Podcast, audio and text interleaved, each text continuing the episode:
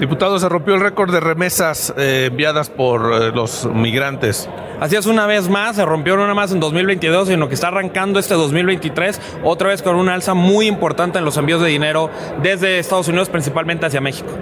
El presidente celebraba esto y agradecía a los migrantes, el presidente López Obrador. Pues sí, que agradezca, pero al final de cuentas es dinero nuestro que nosotros tenemos que trabajar hasta tres turnos en los Estados Unidos por mandar más dinero a nuestra familia en México, porque te voy a decir, el promedio es de los 350 dólares que se mandan alrededor del país.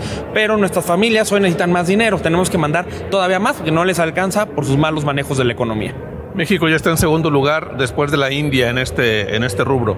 Así es, después de la India somos la segunda diáspora más grande. La gran diferencia con la diáspora de la India es que la diáspora de la India es apoyada por su gobierno para invertir de regreso en el territorio nacional, pero también acompañar de un tema de los cerebros de esa diáspora. Desgraciadamente en México no se apoya a las familias de los migrantes y tampoco se apoya a que la diáspora y los cerebros se fortalezcan para que también inviertan de, de regreso en territorio nacional nacional. Ayer anunciaban también en la mañanera que los migrantes podrán tener acceso a créditos de Infonavit y a Seguro Social.